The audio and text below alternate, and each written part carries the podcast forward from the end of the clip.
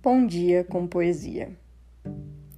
Nesta manhã de quinta-feira, trago para vocês um poema de um dos heterônimos mais famosos de Fernando Pessoa, Álvaro de Campos. Se chama Domingo Irei. Domingo irei para as hortas na pessoa dos outros, contente da minha anonimidade. Domingo serei feliz. Eles, eles, domingo. Hoje é quinta-feira da semana que não tem domingo. Nenhum domingo. Nunca domingo. Mas sempre haverá alguém nas hortas no domingo que vem.